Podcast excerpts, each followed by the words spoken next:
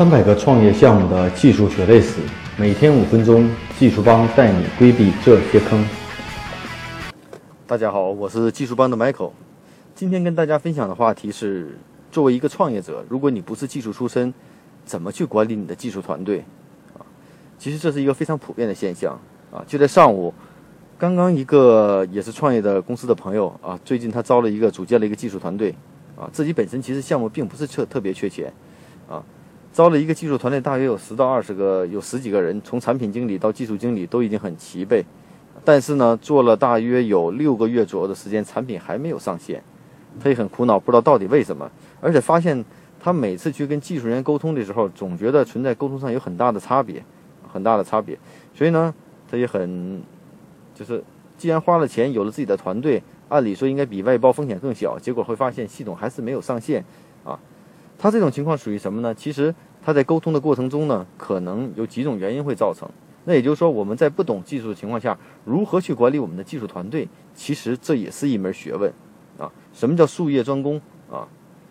那怎么去管理我们的技术团队呢？我觉得第一呢，首先你的目标要非常明确。所谓的目标明确，就是你下达的任务和指令不能说朝令夕改，你说的需求也不能经常变化啊，不是不可以变。是在开发过程中有计划、有步骤的去改变，而不是说是今天早上午说一个，晚上就要改。这样技术人员呢，在做系统的时候呢，很快会打乱他们的步骤。所以说，你的目标要非常清晰啊。所以说，我觉得管理技术人员、技术团队，第一，你的是以目标为导向性的；第二呢，不要过多的参与技术的细节。当你会发现进度失控的时候，或者系统不能上线的时候，你就开始怀疑技术人员的能力，怀疑他们到底技术水平怎么样啊。从各方面开始质疑，或者开始换人。其实呢，一个产品的开发呢，在整个过程中呢，要经历很多阶段，肯定会有 bug，肯定会有问题。但是你要相信的技术人员、专业人员能够解决问题。他们需要的可能是时间，可能是需要的逐一排查啊。所以说，不要轻易的去否定他们的技术能力。而且就目前来说，我们做的各种应用系统。包括 App 应用也好，还是我们的各种信息化系统，技术上并没有特别难的点。而且当你的业务量并不是特别大的时候，所以说对初期创业公司来说，我们需要在做的过程中呢，啊，用让技术人员去自己真正解决问题啊，不要过度的去怀疑和排斥，甚至换人，这样对整个项目都很都很有问题。第三个呢，在跟技术员沟通的时候呢，我觉得首先是要啊明确。他们的这个，啊，按照技按照技术语言的沟通的方式，我们会发现沟通的时候最大的问题什么呢？你说的技术员听不懂，技术员说的你听不懂。你说系统上不了线的时候，技术员会说一堆问题出来，所以你很纳闷，为什么我的技术开发总是有问题存在？为什么其他公司做的是非常快？嗯，所以我们在跟技术人员沟通的时候，尽可能的要采用书面的方式。所以说这时候呢，公司产品经理的配备就是非非常重要的，非常重要的。那产品经理怎么配备呢？我上之前举的例子，我朋友的那个公司，他也有产品经理，但会出现一个问题：产品经理和技术经理和技术总监到底谁听谁的？谁是最终的拍板人和决策人？这个很重要。很多管理者呢，CEO 老板想，哎，产品经理向我汇报，技术人员也向我汇报，这时候你会发现最累的是你。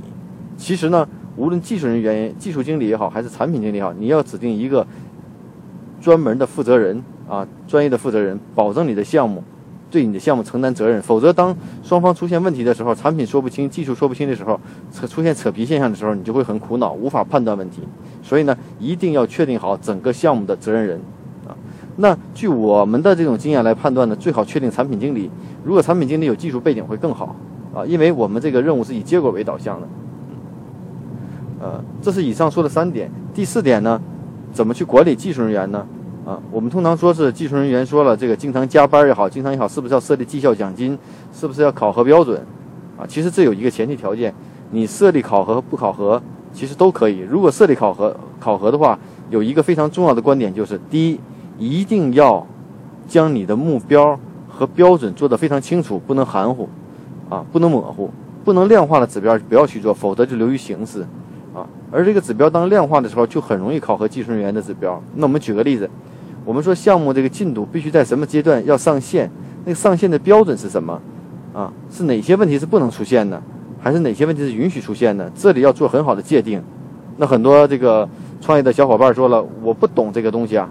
但是我想问你一句：你公司自己的产品，你的 app 应用也好，你的什么呃，你的这个产品也好，你应该清楚哪些功能是主体，哪些是功能不主体。你站在一个用户角度去考虑，那这个问题就可以解决。就像装修房，就像上个电商系统一样，哎，我要完成在线支付功能，我要下单功能流畅。那至于后台管理的一些物流啊、配送啊或第三方对接不是很健全的话，我可以忽略掉，可以逐步来上。所以呢，我们一定要站在用户的角度，以用户的导向为前提啊。所以设定目标，目标一定要清晰，否则这个结果是很难考核的，会出现大量的扯皮的现象啊。啊，综上面四点呢，我说了一些这个呃建议和方法。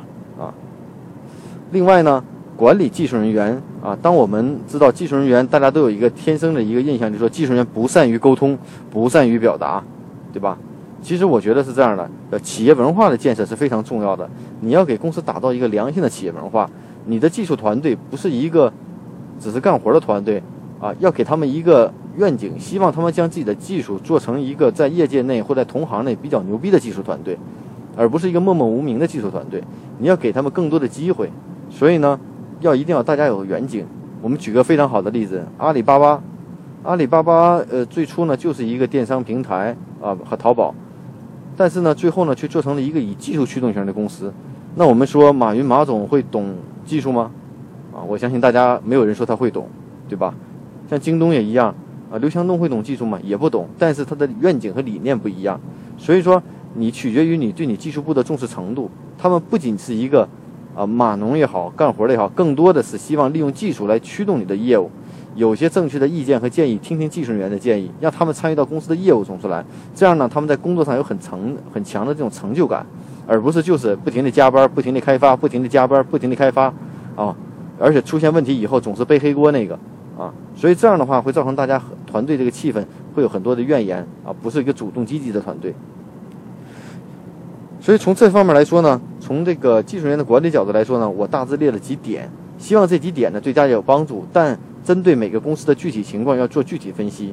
当你确确实实搞不定你的技术人员，也没法管理的时候，这时候首先考虑一个问题：你是不是要组建一个技术团队，或者是不是要请一个兼职的技术顾问也好，技术管理者也好，帮你管理这样的技术团队？正如我们技术帮。前期推出的云的技术合伙人啊，我朋友那个案例就是通过我们的云技术合伙人帮他解决的，规范它的开发流程、管理流程啊。所以说，任何事情都有解决的方法，看你最初要的到底要的是什么。大家可以关注我们的微信公众号“技术帮零零幺”汉语拼音“技术帮零零幺”，可以获得更多关于录音的文本内容。如果大家有任何技术问题，可以加我的个人微信啊，Michael 苗七六幺六。M I C H A E L M I A O 七六幺六。